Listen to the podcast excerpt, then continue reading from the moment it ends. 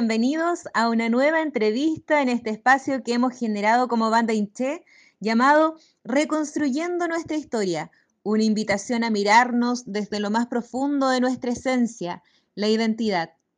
En lo personal, ha sido muy significativo poder conocer acerca de la historia de otras mujeres que tienen tan arraigada su identidad.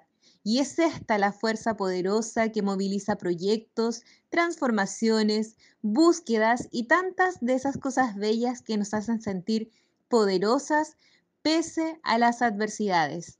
Hoy contamos con la experiencia de Sara Wenchupil Díaz, cuya historia se teje así, Nacida en una tarde primaveral, en una pequeña ciudad llamada Galvarino, la tercera de tres hermanas, toda su formación primaria fue en escuelas rurales.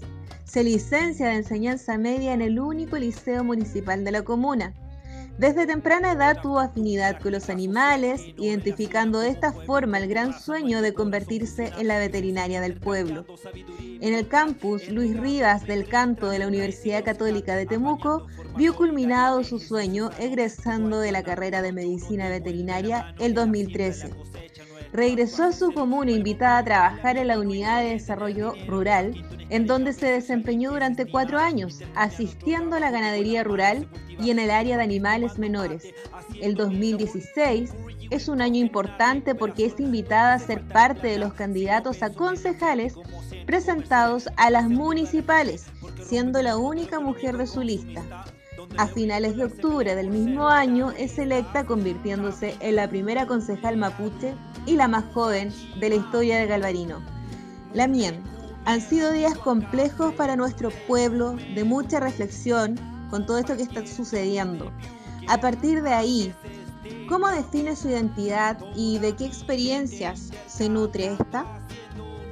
Marimay Confu Lamien, eh, Marimay Lamien Pau, saludos a todos quienes puedan escuchar este, esta entrevista. Agradezco tremendamente esa, esa presentación, Lamien, muchas gracias. Eh, y sí, la verdad hemos vivido un proceso eh, bastante difícil estas últimas semanas. Eh, todo el mes de agosto se ha desarrollado diversos actos difíciles para nuestro pueblo, partiendo por la huelga de hambre de nuestros presos políticos mapuche. También así por los actos de racismo que hemos vivido, que han vivido nuestros Lemien en cinco de las comunas de acá de la región del Gualmapu, principalmente la más dura, vivía eh, hace semanas ya en Curacautín. Eh, son procesos que eh, duelen, que a estas alturas, que dentro del, del, año, del siglo en el que estamos, siga habiendo represión, siga habiendo violencia y el pueblo en general, el país en general, la ciudadanía, la sociedad en general, siga sin entender eh, la demanda y la demanda de nuestro pueblo, obviamente, y eh, la deuda que tiene el Estado con los pueblos originarios, no solo con el pueblo mapuche, también así con el pueblo aymara, el pueblo quechua, el pueblo dieguita, el pueblo coya, el pueblo rapanui, para el sur el pueblo cahuáscar, o sea, eh, en sí el Estado tiene una deuda muy grande aún con los pueblos originarios de este territorio.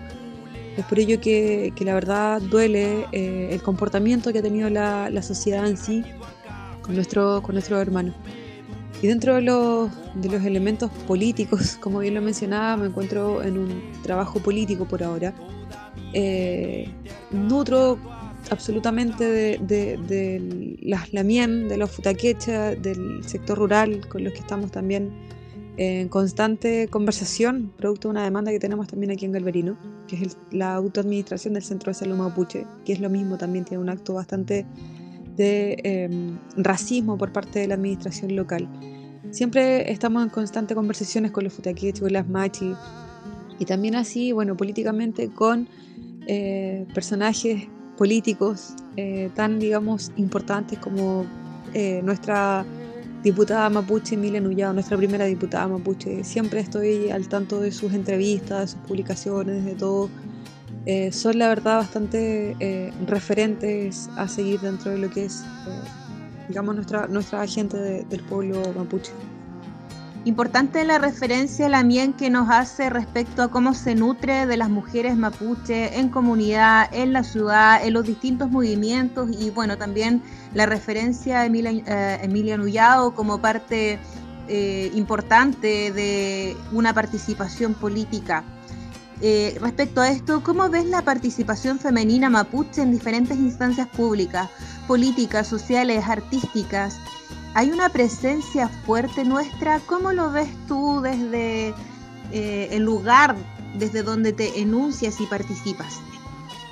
Sí, definitivamente hemos tenido mayor participación de mujeres eh, de los pueblos, y en este caso, bueno, desde el pueblo mapuche, en sus distintos, eh, distintas, digamos, áreas, ya sean culturales, políticas, como ya lo decía, para mí la Lamina Emilia Nullado, una mujer mapuche muy empoderada en su cargo, siempre la sigo en todo y, obviamente se, es un referente absoluto para quienes estamos en política. Pero sabes que quizás eh, este aumento de, digamos, de, de, mujeres empoderadas, de mujeres mapuche empoderadas en sus distintos rubros, no sé si pueda darle la visión de que hoy día eh, las diferentes hermanas están viviendo con orgullo su identidad y vistan su cupán o su discurso ha cambiado eh, en base a todo lo que está viviendo y, digamos sacan a, vivir arriba en la piel lo que es ser mujer mapuche o han sido nuestras mismas compañeras de siempre que hoy día obviamente salen más eh, a luz pública en redes sociales. Quizás eso también nos ha conectado eh, muchísimo y nos permite, digamos, visualizar el empoderamiento tremendo que están teniendo nuestras hermanas en los distintos rubros, como bien mencionaba eh, la Pado. Pero, pero bueno, eh, es de esperar que esto siga, que el empoderamiento y la participación siga aumentando. Yo siempre lo he mencionado, como mujeres indígenas del territorio nacional, al menos, y lo tomo como ejemplo desde el cargo, desde el cargo de, la concejalía, solo tenemos una participación de un 1.2 me parece mucho eh, en población, en, total de la población de mujeres eh, concejales, por ejemplo, en el cargo. Solo el 1.2 es eh, el cifra que manejaba hace tiempo, es representado por mujeres de los nueve pueblos. El resto está obviamente representado solo por mujeres chilenas. Así también tenemos solo eh, diputadas, dos al parecer eh, mapuche, entonces de verdad tenemos bastante que aprender todavía el empoderamiento y la participación, aprovechar esta instancia para poder invitar a nuestras compañeras a que sean partícipes de este espacio, de que eh, hoy día se está permitiendo la paridad, la paridad, la equidad de género para estos cargos públicos, invitarlas a participar, las capacidades siempre han estado y por cierto, la mujer de alguna forma tenemos una esencia distinta para poder hacer, eh, digamos, poder llevar estos cargos y obviamente desempeñarnos de la, de la mejor manera posible. Invitar, dejo esta invitación, aprovecho la misma. Me parece muy importante, interesante, profundo el llamado que hace la MIAN a la participación femenina en distintas instancias. Las mujeres de los pueblos originarios abrazamos una lucha que tiene que ver con la protección de los recursos naturales, que tiene que ver con la dualidad también, con esta armonía entre lo masculino y lo femenino. Eh, tenemos una, una visión también desde ahí, así que claro que es un aporte a, la sociedad en general y claro que es necesario el llamado que usted realiza, Lamien, en todas las áreas, en todas las áreas. Yo orgullosamente puedo hablar de, de mi Lamien Angélica y Camil, que hace una labor muy importante en la música, también he visto, no la conozco de cerca, también el trabajo de Daniela Millaleo en la música, así que eh, ojalá que estas palabras puedan calar profundamente, especialmente en nuestras niñas, en nuestras jóvenes, que son también la voz del día de mañana. Lamien, eh, quisiera saber ahora, desde su esfera, ¿cuáles son los principales desafíos para una autoridad política que tiene la confianza de una comuna con un gran porcentaje de población mapuche? Dentro de los principales desafíos, al menos vividos desde acá en la propia experiencia en Galvarino, una comuna que sí tiene una alta población mapuche, es eh, llevar, digamos, a la mesa del Consejo la máxima eh, cantidad de temas que se viven en el sector rural.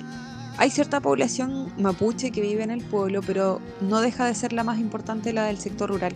Tienen ciertas problemáticas con respecto a lo que es el abastecimiento de agua, por ejemplo. El tema del monocultivo, que acá en Galvarino es gravísimo, para el lado que estemos vueltos hacia el Apquén, hacia el Picumapu, eh, hacia el Pehuema, por ejemplo, para todos lados tú ves eh, monocultivo, me refiero a eucaliptos finos. Y eso permite de cierta forma, eh, obviamente altera completamente el ecosistema en donde están viviendo nuestras familias y alteran principalmente el tema del agua y así también los terrenos que ya no son muy productivos. Y eso desencadena también pobreza, desencadena el tema de quizás una vida poco digna, porque tienen que estar con 50 litros de agua por persona por día y se los van a dejar cada 7 días. Y a veces el camión porque falló, porque el camino estaba malo. Las familias tienen que estar consumiendo agua, digamos, eh, de alguna forma em, acumulada de 6 o más, más días. Eso en realidad le quita dignidad a nuestras familias. Eso es uno de los principales, eh, digamos, desafíos que tomó y que de alguna forma hemos tratado de llevarlo. También así, bueno, desde el ámbito también profesional, tratar de, eh, de alguna forma, eh, empoderar más a nuestros agricultores y agricultoras del territorio rural a que sean más autovalentes en el sentido del manejo de sus animales, que ya necesiten menos de un profesional para poder solucionar algunos problemas sanitarios en sus animales. Siempre cuando uno está trabajando en, esto, en estos rubros, eh, qué ganas de que ellos necesiten menos de ti, que necesiten menos llamadas hacia las oficinas de, digamos, de acá de desarrollo, por ejemplo, rural, y que ellos sean capaces de resolver esos problemas. Y eso consigo lleva una mayor producción y la mayor producción de animal en el campo, por ejemplo, para nuestras familias. Eh, conlleva también así una mayor, eh, digamos, economía en ellos, hay mayor, mayor solvencia económica y eso obviamente mejora eh, indiscutiblemente la, vida de nuestra familia. Eso y en ámbitos culturales también, en ámbitos culturales educativos eh, tenemos ahí bastante eh, desafíos, pero no los hemos abordado desde el todo.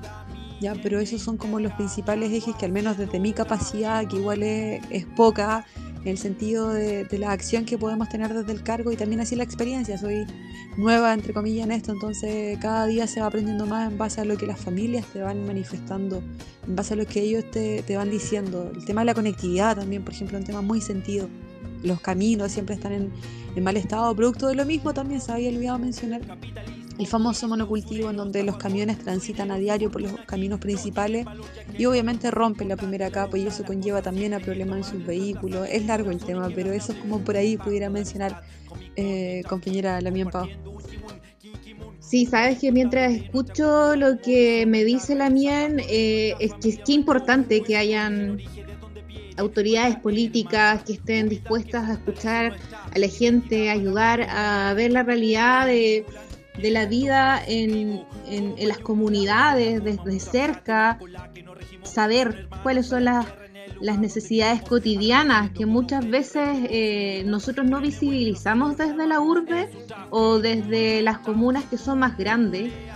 Así que le agradezco primero el trabajo que realiza con la gente y ojalá existan muchas más lideresas también que, tengan esa labor en terreno, que tengan esa labor recogiendo también las necesidades de la gente y viendo de qué manera se pueden establecer mejores redes para, para que esos apoyos realmente existan. Y eso me hace reflexionar en lo importante que es visibilizar el trabajo político en las pequeñas comunas también, que es donde están las mayores necesidades. También quiero que le deje un mensaje a nuestros auditores en general en torno a la identidad, pero también pedirle que se dirija en este sentido, ya hablaba de, un enfoque también desde su gestión en la educación, que se dirija a las adolescentes, a las jóvenes mapuches, que comunique desde su experiencia el valor que pueden aportar a la sociedad y en general desde su identidad. Bueno, todos nuestros auditores eh, y enfocándose principalmente, como dice Lalamien, a los jóvenes, a los adolescentes, comentarle que a quien escuchan en este momento, eh, descubrió en base al trabajo de, mis padres, de mi papá principalmente, eh, mis raíces, alrededor fue como a eso de los 17, 16 años. Antes, la verdad, no, no, sabía muy bien lo que significaba ser mapuche. la crianza un poco, digamos, más occidental a veces te aleja de tus raíces. Invitarlos a que se sientan orgullosos, a que pertenecemos a nuestros antepasados, a un pueblo de ancestros muy fuertes que han resistido a distintas colonizaciones, invitarlos a que hoy día los necesitamos en la lucha, necesitamos a un pueblo unido y también así consciente de, nuestras nuestras demandas que tienen, digamos, desde hacia el Estado.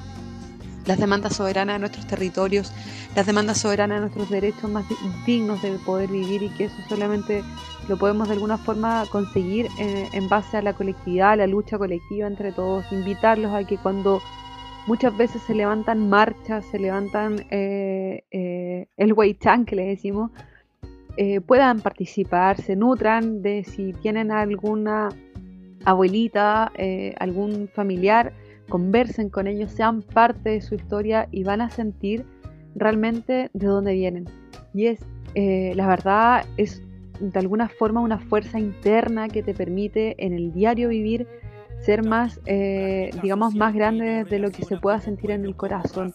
Yo lo viví desde los 16 años en adelante y hasta el día de hoy, aún así tengo una deuda tremenda que de repente eh, yo sé que a muchos jóvenes les pasa el poder hablar nuestra lengua.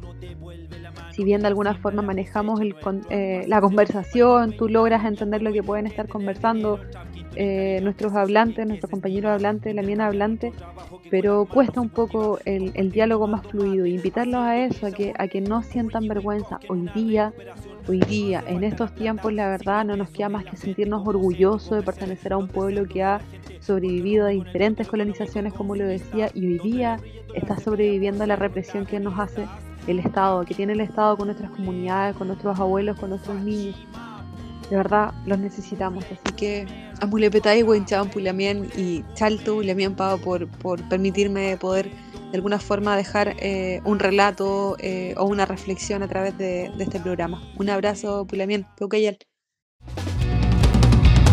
Sigue